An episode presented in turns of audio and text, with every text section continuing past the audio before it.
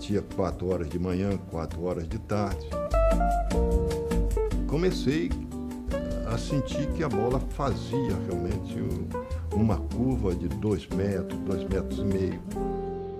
Sejam bem-vindos ao sétimo episódio do podcast Folha Seca. Connosco hoje temos Zeca, jogador do Copenhaga, 31 anos, Uh, Zeca, tu tens uma carreira que fala por si, uh, foste formado no Casa Pia, acabaste depois por estar apenas um ano no Vitória Futebol Clube e rapidamente acabaste por, uh, por emigrar para a Grécia, onde estiveste no Panathinaikos durante seis anos e até te naturalizares, inclusivamente grego, e tornando-te capitão de equipa quase há três anos uh, estás uh, já em Copenhaga, uh, para o FC Copenhaga, e também és o atual capitão da, da equipa e titular absoluto. Começando pelo início da tua carreira, a, a, primeira questão que te fazia era se tu se, acabaste sempre por ser o miúdo com mais talento das, das várias equipas dos escalões de formação por onde, por onde passaste, no caso a Pia, ou em várias dessas equipas acabavas por ter também colegas mais talentosos, mas que por uma ou outra razão não atingiram o nível que se esperava? Boa tarde a todos, uh, boa tarde a ti também. Um, não, eu quando, quando, quando comecei nas camadas jovens, uh, ali numa altura até, os, até, os, até acabar os infantis, uh, sentia que era o melhor, o melhor jogador da, da minha equipa um, e as coisas, as coisas corriam muito bem e tinha, tinha muita visibilidade. Uh, mas quando subi aos iniciados vieram jogadores do, do Sporting emprestados e aí já vieram jogadores com, com outra qualidade e, e, e acho que, que tinham mais qualidade que eu na altura. Um deles, um deles ficou, ficou meu grande amigo, é, sou, sou padrinho do, do filho dele, que é o Pedro Santos, que está nos Estados Unidos, uh, e ele, ele já na altura era diferenciado e, e depois nos escalões todos ele, ele acabou por ser uh, sempre o, o melhor da equipa, no meu ver, e eu era um, o segundo ou o terceiro melhor jogador do, da equipa na altura. Ok, ok. Uh, e por exemplo, esse, esse, hum, se tu eras o terceiro, esse falando sobre esse segundo, ou se fosse o segundo falando sobre o terceiro, uh, foste tendo também assim alguns, alguns colegas que, que também na altura se destacavam, mas que acabaram por, por ficar pelo caminho? Ah, tive vários colegas, tive vários colegas que ficaram pelo caminho. Uh, de, de de, desses jogadores que vieram do Sporting, que na altura tinham vindo cinco ou seis jogadores para o Casa Pia, um, e só um deles, que foi o Pedro, que conseguiu ser jogador profissional, uh, e os outros, os outros tinham grandes condições, mas nunca, nunca conseguiram lá chegar. Entretanto, também tive outros jogadores que, que fui apanhando mais à frente, um, que, que eram grandes jogadores, mas não tiveram não tiveram a sorte ou também não escolheram os caminhos, os caminhos certos um, e também se calhar não foram tão fortes mentalmente naquela altura quando, quando era preciso para aguentar, aguentar certas situações um, e acabaram por ficar pelo caminho. Uh, depois acabaste, como estava a referir no início do, do, do programa, acabaste por uh, chegar ao Vitória com apenas 21 anos uh, e acabaste depois também por emigrar logo muito cedo com, com 22. Como é que foi esse, esse processo? Acabaste por te adaptar bem à Grécia ou foi complicado para ti? Ao início, ao início foi, foi um pouco complicado, porque eu quando cheguei lá não sabia falar inglês, não sabia falar grego, um, e tive um mês, um mês sozinho no hotel, à espera de, de casa, então foi, foi um pouco complicado, mas também tinha uns colegas eh, espanhóis e, e falava o portunhol na altura e conseguia me entender com eles. Um, mas, mas era complicado porque estava sozinho num país, num país diferente, não falava a língua, não tinha como comunicar, uh, mas rapidamente também fui, fui aprendendo com os meus colegas algum, uh, dizer as coisas básicas em inglês. Uh, também tinha colegas que jogaram o Euro 2004 uh, em Portugal e que jogaram em equipas portuguesas,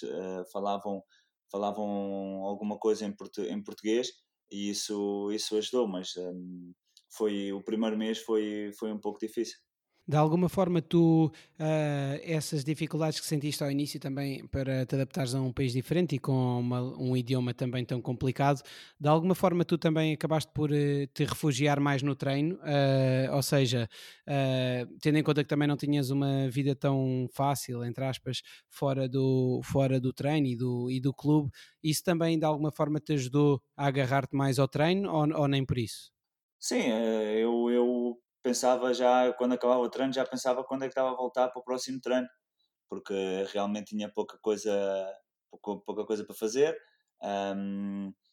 tinha muito tempo disponível e na altura também não conhecia nada e era difícil ir a algum lado, a não ser ir jantar ou almoçar com algum colega. Uh, e então agarrei-me aí aos treinos uh, e na altura também tinha um treinador português e os treinos para mim eram eram, eram bons porque podia falar em português um, e era mais fácil e podia comunicar, uh, comunicar uh, na minha própria língua. Uh, por isso, quando acabava o treino, já estava com vontade que acabasse o dia para voltar outra vez a treinar. E, um, e o treino fez, ajudou-me muito também na, na adaptação aos meus colegas, à equipa, ao país. e foi bom, e foi bom ter treinadores portugueses. Fui para lá com o José Ferreira e toda a equipa dele era portuguesa, uh, por, isso, por isso era mais fácil. Depois também acabei por ir morar, uh, acabei por ir morar para um, para um prédio que, que viviam dois dos adjuntos do, do José de Ferreira, que, que também tinham lá família, um, e assim, assim criou-se uma comunidade portuguesa ali. Ou seja, para, acabaste por poder meter uma cunha depois para, para jogar. E tu, aprofundando a tua estadia na Grécia, uh, imagino que nunca, nunca na vida deves ter esperado, como é óbvio, aos, aos 31 anos, ter 19 eh, internacionalizações e dois, e dois golos pela seleção nacional grega no currículo. Como é que correu esse, esse processo? Foi uma decisão que tu tomaste uh, puramente baseado, uh, baseada na tua carreira a nível desportivo ou ligaste tanto ao país que acabaste por. Se foi isso que te fez pensar nisso? Ou até foi um misto das, das duas coisas? Como é, que, como é que a coisa se proporcionou? No fundo, no fundo, a coisa quando começou, quando começou a ser falada para eu ter o passaporte foi porque o presidente do Panathinaikos falou comigo que me dizia que eu não ia sair mais do clube e que ia ficar, ia ficar ali, ia acabar a minha carreira e possivelmente ia acabar a viver, a viver na Grécia porque na altura eu tinha, tinha a família comigo, uh, quando ele falou comigo, uh, comigo pela primeira vez sobre isso, e até era uma ideia de, de eu ficar lá, lá a viver. E eu disse: ah, se você me ajudar a tratar do passaporte, eu naturalizo-me grego. E ele então disse-me que, hum, ok, e foi-se embora. Passado um, umas duas semanas, ligou-me a dizer que precisava de papéis daqui, papéis da lá, papéis da, da minha mãe, coisas do meu pai, não sei o quê, porque estava a tratar, eh, ia, ia tratar do passaporte. E, entretanto, quando, quando se começou a tratar do passaporte, o, o treinador da seleção grega na altura, que era o alemão Michael Skipper, um, telefonou-me e perguntou se eu podia tomar um café com ele. Eu disse que sim, encontramos-nos, tomámos um café e ele falou, falou comigo e disse-me que se se corresse tudo, tudo bem com o passaporte, se eu, se eu estava disponível para representar a seleção grega. E aí foi quando, quando eu comecei a pensar, uh, a pensar em, em, em naturalizar-me grego para, para jogar na seleção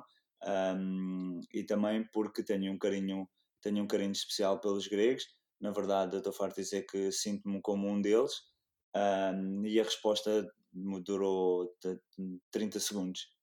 Ao fim de 30 segundos eu tinha-lhe dito que, que sim, que aceitava e que, e que via com bons olhos e agradecia, agradecia muito por, por ele me ter feito esse convite. E ficou assim e ele disse que quando eu tivesse passaporte que ia me chamar e assim aconteceu. Mas foi, foi na altura, depois quando acabei o café, foi um misto de emoções, foi a minha, também pela minha carreira ia ser melhor e também para representar um país que, que me deu tanto e que me diz muito. Mas isso é, isso é engraçado, foi, então acabou por ser uma coisa tratada diretamente pelo Presidente? Sim, foi tratada pelo o Presidente, é começou a tratar e depois, eh, posteriormente, foi uma, uma senhora que trabalha no clube, uh, que é que trata tudo no clube, que, que eu a tenho como, como família para mim, uh, a senhora Maria, uh, que começou a tratar dos papéis todos e corria de um lado para o outro um, para tratar das coisas. Um, e foi assim que foi assim que começou. Não foi não foi nenhum pedido de da seleção uh, por eu já estar ao, fim de tantos anos no país. Um, ou outra coisa foi mesmo o presidente do Panathinaikos que pensava que eu ia acabar ali a minha carreira. E eu também pensava na altura para ser sincero. Um, e tomou-se essa decisão. E depois posteriormente é que veio que veio o convite da seleção e tu, uh, na gestão desse processo, tu passaste a ter uh, algum tipo de cuidados redobrados com o que dizias uh, aos mídias, seja em termos de conteúdo ou, em termos de forma, comunicando, por exemplo, mais regularmente em grego, ou, ou nem pensaste nisso? Houve algum tipo de apoio por parte do clube ou por parte das, das pessoas que te rodeavam, ou, ou não? Ou mantiveste a tua linha e, não, e nem sequer entrava em equação isso? Não, eu na altura, na altura que na altura antes de receber o passaporte, eu tive que passar por um teste. Tive que fazer um teste uh, oral um, e tinha que, ser, uh, tinha que ser em grego e era tudo, era história, era geografia, era política, era, era tudo sobre o país um, e tinha que ser em grego. E eu depois, quando, quando, quando saiu a notícia que, que eu estava a tratar do passaporte, a partir daí tomei a decisão de, de falar uh, só em grego, uh, tanto para os mídia como para os meus colegas um, e na rua, com quem falasse grego. Uh, tomei essa decisão um, de, de falar só em grego, porque acho que a partir do momento em que, que vou ter a nacionalidade e que eles me veem como mais um grego, eu acho que o mínimo que eles esperam é que eu consiga, consiga falar a, a língua e era uma coisa que eu já dominava, dominava bem. Um, então tomei, tomei essa decisão de, de falar em grego em qualquer, em qualquer sítio que me encontrasse. E tu, um, mudando aqui um bocadinho a, a agulha, Tu, eu há bocado estava a insistir um bocadinho uh, naquela pergunta, quando perguntei se tu ao longo da formação se eras o mais talentoso ou se havia outros jogadores, é porque no fundo o conceito aqui do, do, do podcast é precisamente esse, que é o falar, ter várias conversas informais com, com várias personalidades do futebol, uh, podem ser jogadores, presidentes, diretores esportivos, o que seja, mas tendo sempre a mesma linha que é a linha da gestão, da gestão desportiva. E isto para dizer o quê? Eu foco muito este aspecto porque acho que é muito relevante para o, para o futebol, que é a questão da gestão, gestão de expectativas dos jogadores e, e, e isso é incontornável falar-se também daqueles talentos que se vão, que se vão perdendo ao longo da formação, que são, são milhares os, os casos. Uh, mas tu, uh, em termos psicológicos, uh, parece não teres muito bem esse problema, porque quando nós vemos o teu percurso, foste capitão de equipa, se não me engano, principal às tantas no Panathinaikos, és o capitão agora no, no Copenhaga, não é? Uh, e portanto também, uh, pelo menos é o, é o que aparenta, acabas por ter um, um perfil a esse nível psicológico bastante, bastante forte como é que é o teu, o, o teu estilo de, de, liderança nos clubes? Porque é que achas que acabas por ser escolhido para, para capitão? Que características é que te, te diferenciam uh, nesse sentido? Sim, também já que estavas a falar da, da formação, eu houve uma altura na, na formação que ali com os meus uh, 16, 17, eu quis sair do Casa Pia porque na altura não estava a jogar, uh, Uh, joguei muito pouco na primeira volta do campeonato e, e andava ali um bocadinho perdido porque achava que podia ter mais minutos e mais, mais tempo de jogo e não aconteceu, então queria-me ir embora e dizia que queria-me ir embora. Uh, até que o treinador disse que, que não me deixava ir embora, mas depois também fiquei mais seis jornadas sem jogar. Um, e então aí acho que quando, quando essas coisas acontecem e quando tu queres tanto uma coisa, uh, tens, que te, tens que ser forte mentalmente, tens que te preparar mentalmente para essas situações e eu consegui ultrapassar, ultrapassar essa situação e depois posteriormente volto uh, jogar a titular na, nessa equipa. Um, agora, em relação à tua pergunta, como, como é que eu me preparo ou como é que eu sou como capitão, eu, eu como capitão sou. Uh, eu geralmente não peço nada daquilo, ou não peço nada aos meus colegas aquilo que eu não posso, que eu não consiga fazer ou que eu não faça.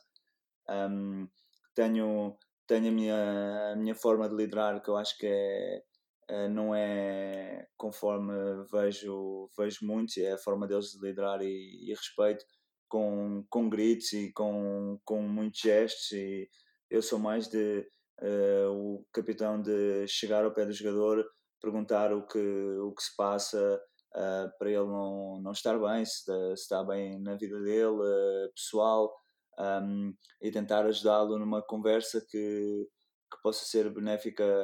para ele e para mim também, e para, mas, uh, mas acima de tudo para, para a equipa. Um, e acho que, que sou, sou muito trabalhador, sou muito trabalhador e sou muito sério naquilo que, naquilo que faço. Um, e consigo ganhar o respeito dos, dos, meus, dos meus companheiros e das pessoas, de, das pessoas do, do clube. Um, e isso uh, faz de mim um líder à, à minha maneira, nesta maneira, uh, que até hoje não tive, não tive problema algum com isso e é assim que eu também me vejo uh, a, minha, a minha forma de estar no, no futebol, na vida, é assim, sempre procurar ajudar os outros para, para um bem comum. Tu uh, também é engraçado porque tu acabaste por, uh, por focar já aqui ao longo da conversa dois aspectos também de, de gestão que foram abordados logo aqui no, no primeiro episódio, que eu falei com, com o Mário Branco, o diretor desportivo do PAOC, e um deles é a adaptabilidade, que temos vindo de uma forma ou de outra a falar, não é? Por também pela tua uh, carreira no, no estrangeiro.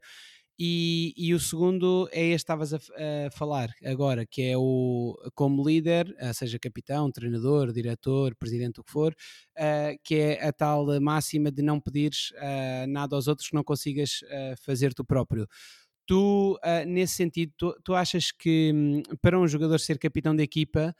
achas que é mesmo muito importante ou até mesmo fundamental um jogador apresentar mesmo uma grande qualidade e ser dos melhores do plantel? Ou achas que é uma coisa tão de espírito de equipa, entre ajuda, companheirismo, de, uh, criar bom espírito no balneário, que apesar de tudo é possível, e te pergunto isto também, uh, se calhar, para tu fazeres também um bocadinho uma, uma retrospectiva na, na, na, tua carreira, que é possível um jogador não tendo, apesar de tudo, tanta qualidade, uh, conseguir ter a por, uh, por de facto ser muito forte neste, nesta parte, nesta vertente psicológica e de, e de espírito de grupo.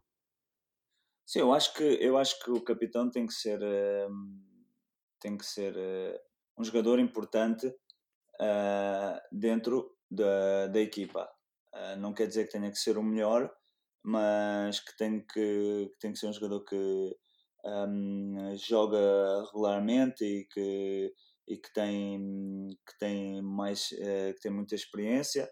Um, acho que acho que tem que ser assim e depois lá está é o que tu disseste o capitão depois uh, tem essa componente de ser uh, ser o, o jogador que cria, cria um bom ambiente,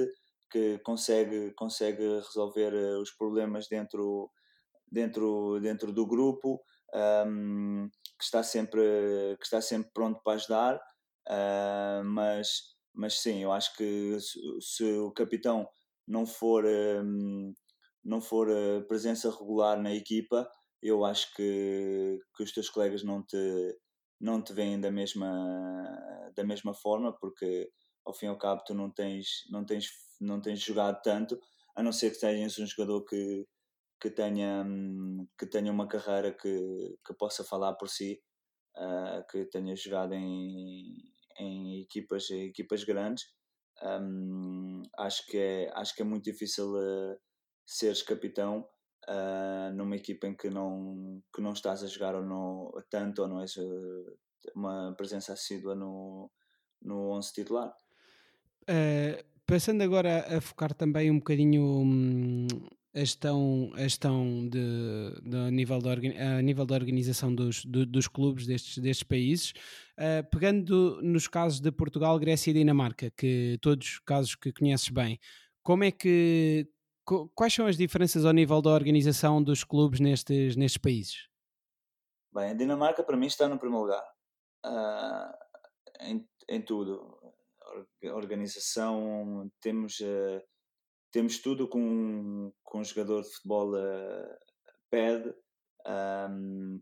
uh, temos bons, bons centro, um bom centro de treino, temos um estádio um estádio incrível um, e acima de tudo aquilo que o jogador que o jogador procura que é receber receber a horas. Aqui nunca nunca me faltaram com nenhum pagamento nunca passaram do dia 29 a cada dia 29 desde que estou aqui há 3 anos uh, o dinheiro o dinheiro está na conta e isso, isso, é, isso é uma, um traço geral no país? Ou, eh, porque o próprio, eu no, no aqui há uns episódios atrás uh, conversei com, com o Rafael Veloso, que está neste momento na, nas Ilhas Faroé, e ele comentava isso, mesmo que nas divisões inferiores da uh, Noruega, Islândia, que eles eram sempre muito certinhos com, com os pagamentos. Sim, isso tanto do que eu ouço dos outros clubes e daquilo que eu falo com os meus colegas, Uh, todos os clubes estão, estão uh, em dia e não, uh, não atrasam. Ah, nunca ouvi qualquer, qualquer história sobre, um, sobre isso aqui. os clubes são, são, lá está, são organizados, não se metem, não se metem como é que, como se diz em Portugal, não vão para fora, fora de pé e um, têm tudo estruturado um, para a época inteira e, e, conseguem, conseguem fazer isso da melhor forma. Por isso é que são clubes eh, sustentáveis e, e, conseguem, e conseguem fazer, fazer os pagamentos em dia. Uh, em Portugal, em Portugal eu vivi, vivi situação, uma situação também muito estranha na minha primeira época, que cheguei a ficar 5 ou 6 meses sem receber ordenado no Vitória de Setúbal. Um, e na altura recebia muito pouco em relação a que, que recebo hoje, era complicado. Uh, também que cheguei ao Panathinaikos e, e havia, foi uma realidade diferente porque uh, cheguei a um balneário em que os jogadores recebiam, recebiam mesmo muito dinheiro. Um, e, e aí começou, começou a haver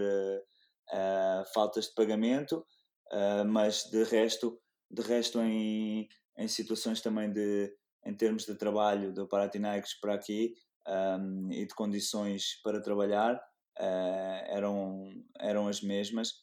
basicamente, só que aqui, aqui a diferença é que nós recebemos a, a tempo e horas e parecendo, parecendo que não, isso ajuda muito na,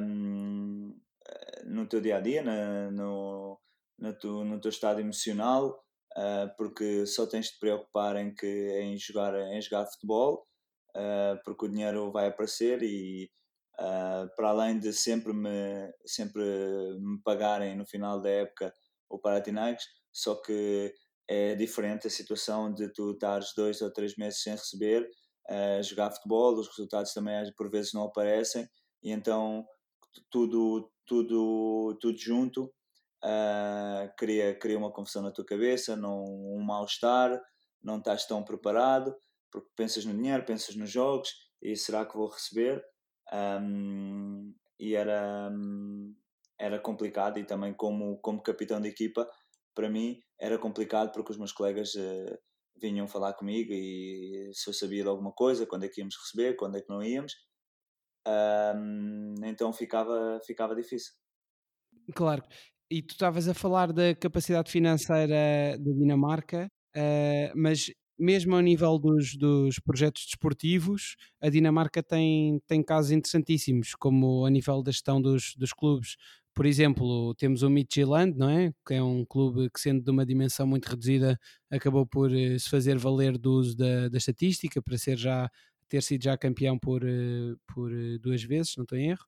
Uh, ou mais recentemente, por exemplo, o projeto do Nordjylland, que eu não sei pronunciar o nome, mas que apresenta uma média de idades muito baixa e se acaba por suportar também da academia uh, do, do Ghana, que é Right to Dream, e tem uma intervenção muito, muito na cidade. Tu, esta coisa, uh, estás a par também desses projetos? Achas que isso, a Dinamarca acaba por estar uns furos à frente da, na introdução de outro tipo de projetos no futebol internacional? Sim, eu acho que, que, que aqui as coisas estão a ser feitas da, da melhor forma. Uh, vês equipas a crescerem, a crescerem muito e uh, com projetos sustentáveis. Uh, não são coisas que um, não têm projetos que é para serem, para serem produtivos em seis meses. Um, sabem que as coisas uh, que as coisas levam tempo e temos esses casos como o Midland e como como o Northland uh, que têm vindo a crescer o Midland tem vindo a crescer muito um, porque também tem também tem academias em, em África e conseguem trazer trazer bons jogadores e tem tem, tem trabalhado tem trabalhado muito bem e lá está tem uma também tem uma gestão muito forte uh, como como em todos os, os, os clubes aqui na Dinamarca o Northland é uma equipa que que joga com, praticamente com jogadores de 20 21 anos uh, de grande qualidade uh, e que também tem academias em África e é um clube que que, hum, que aposta no, no crescimento dos jogadores para para vendê-los posteriormente. Não é um clube que, que quer ganhar, eh, ganhar títulos, acho que é mais um clube para formar jogadores uh, para depois vender. Uh, para depois vender. Uh, e isso consegues ver que, que as equipas têm, têm uma ideia, têm uma ideia um, fixa e sabem daquilo que estão, que estão a fazer e acho que, um, que estão no, num grande caminho aqui na Dinamarca. E esse trabalho, o facto de, de, de, vários clubes que não, só, não, que não só os clubes historicamente maiores do, do país, o facto desses clubes pensarem no futebol de outra forma e de arranjarem outros modos também de ter, de ter eh, rendimento desportivo e rendimento financeiro, que depois também ao fim e ao cabo pode acabar por, eh, por eh, representar um, um, sucesso desportivo com um maior investimento a nível de infraestruturas, etc. Isso acaba por obrigar também o próprio Copenhaga, que tem um peso muito grande no país uh, e que também tem trabalhado muito bem, a reinventar-se. Tu, tu, sentes que o, o clube também uh, dá, já se apercebeu disso e que também obriga o clube a meter, esta, uh, como é que eu ia dizer, a meter também a bitola sempre mais, mais à frente e a superar-se? Sim, nós temos vindo, temos vindo, temos vindo a, a crescer desde o, desde o tempo que eu estou aqui, desde que cheguei, a equipa tem vindo a crescer. Um, claro que somos uma equipa, somos uma equipa diferente dessas equipas que, que eu te falei, porque um, nós, nós um, neste momento temos uh, dois jogadores fixos que são da, que vieram da, da, da academia, mas não somos um clube que que aproveita muito a academia ou que, ou que contrata jogadores uh, muito jovens um, para depois uh, trabalhar, uh, trabalhar com eles, porque é um clube que um, tem que ter, tem que ter respostas, tem que dar respostas rápidas e tem que, tem que ter sucesso. nós somos a única equipa desde, que, desde que eu estou aqui, somos a única equipa que, que tem jogado competições europeias na Dinamarca. As outras equipas têm sido sempre, sempre eliminadas. Uh, e o Copenhaga tem, tem, em 14 anos, tem 13, 13 hum, participações no, nas competições europeias, ao contrário das outras equipas que devem ter eh, duas ou três uh, participações. Então, nós, como deves pensar, vamos buscar jogadores uh, na, naquela idade de 24, 25, mas jogadores que já tenham uma certa experiência e que possam estar prontos no momento para, para ajudar a equipa. Temos uma filosofia diferente. Sim, sim, sim, sem dúvida. Não, exato, e na verdade é isso. O meu o intuito da pergunta era também uh, até que ponto é que a concorrência, que agora mais, mais equilibrada e mais sólida por parte dos, dos adversários, podia também obrigar o Copenhaga a reinventar-se, mas, mas é como dizes, porque isto também já é uma coisa que vem de há mais anos atrás, mas de qualquer das formas, um futebol uh, que seja mais equilibrado e mais forte acaba sempre por também te obrigar a ti como equipa a, a manter a bitola, não é?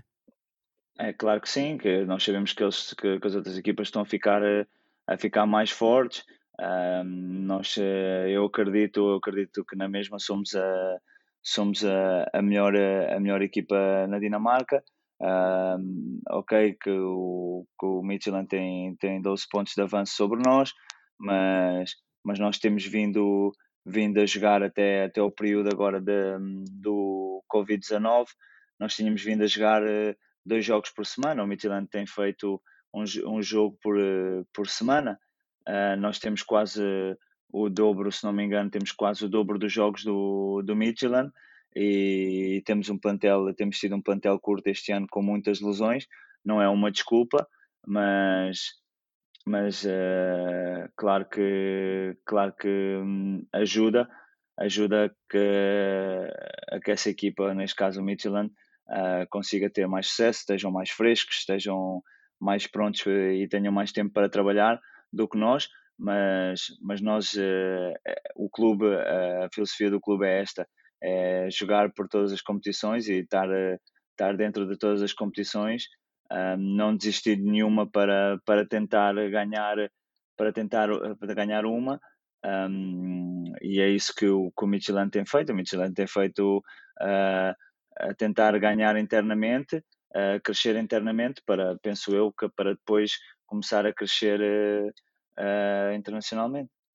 E tu, uh, voltando agora também a falar mais, de, mais de, do jogo, mais de, de futebol, uh, propriamente falando, uh, como é que posicionarias, repito um bocadinho a pergunta da, da, da há bocado, mas não a nível da, gestão e da organização, da organização dos clubes, mas a nível de, de estilos de jogo. Como é que tu posicionarias uh, Portugal, Dinamarca e, e, Grécia? Portugal é mais técnico, Dinamarca mais físico. Como é que uh, a Grécia, onde é que posicionarias aqui em termos de, de estilo de jogo? Como é que como é que fazias essa diferença?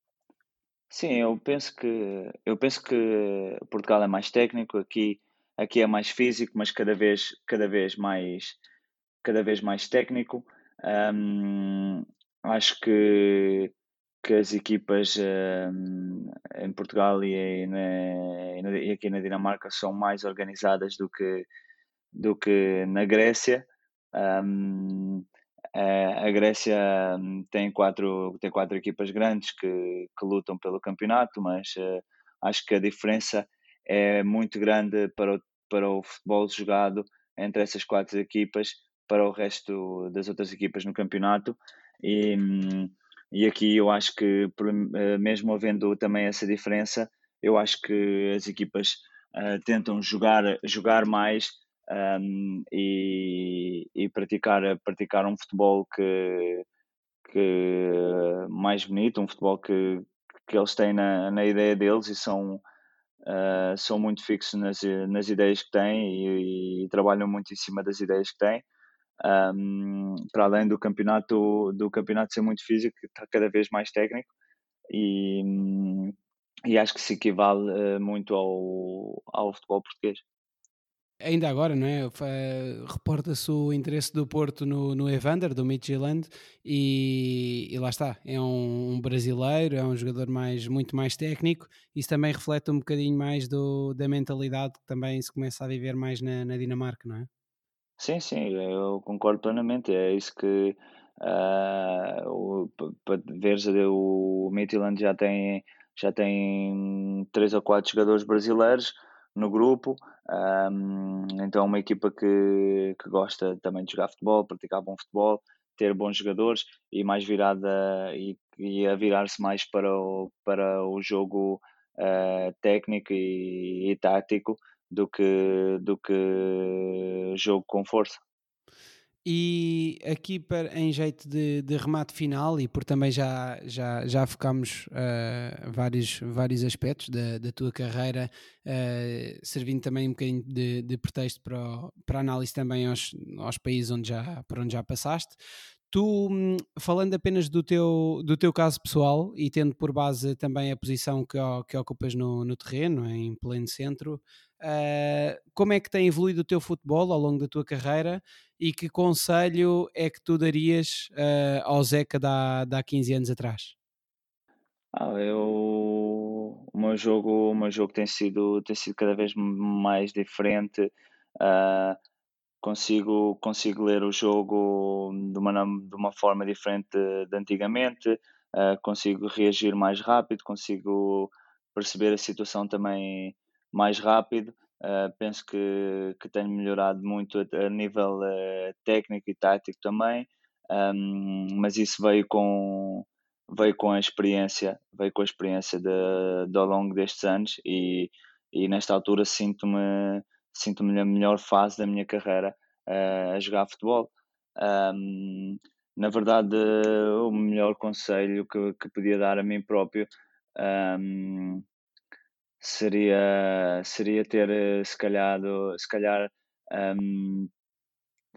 dar mais ouvidos a, a, a, certos aspectos e a certos treinadores que, que me tentaram que me tentaram a ensinar muita coisa que hoje vejo que que me fez falta durante, durante estes anos, uh, porque um, se calhar não dei, não achava que era tão importante uh, e ao fim e ao cabo, e ao fim ao cabo veio saber que, que era muito importante no meu futuro. Uh, graças a Deus que tive, que tive um treinador aos meus 22 anos no Panathinaikos que é um professor e é uma pessoa que, que percebe muito futebol e que conseguiu perder um ano comigo a, tentar, a tentar ensinar-me vários aspectos do, do, do futebol, mas acho que o melhor conselho que, que podia dar a mim próprio era ter aprendido mais e se calhar dar uh, um pouco mais ouvidos uh, uh, aos treinadores. Tu, tu, tu, sentes que agora acabas por, por correr menos e fazer mais a bola correr, por perceberes mais, mais do jogo? Sim, eu, eu, eu desde que vim para aqui, os meus, os meus registros de, de quilómetros em campo uh, têm, têm, vindo, têm vindo a baixar. Um, se, se bem que as minhas ações em curto espaço também têm vindo a aumentar, mas isso é devido, devido à, à experiência. Já sei que, que não tenho que correr para todo lado e que tenho que estar uh, mais em posição e estar eh, bem posicionado em campo, porque que sei que se estiver bem posicionado vou correr menos uh, e vou conseguir, uh, vou conseguir ganhar mais bolas, vou estar mais perto de, de jogar de, e de fazer jogar a equipa. Um, e, e, com isso, com isso uh, o, os anos e a experiência ajudou-me ajudou imenso e sinto que, que tenho, tenho corrido menos, mas sem, sem ter, um, sem perder a, um, influência como é que no jogo. Dizer, sem perder o protagonismo da influência no jogo. Zeca, muito obrigado pela tua presença aqui no, no podcast Folha Seca. Obrigado eu, obrigado eu. Um grande abraço. A todos os ouvintes, uh, sigam a página da Folha Seca no, no Facebook e no, e no Spotify. Uh, um abraço e voltamos a encontrar-nos para a semana.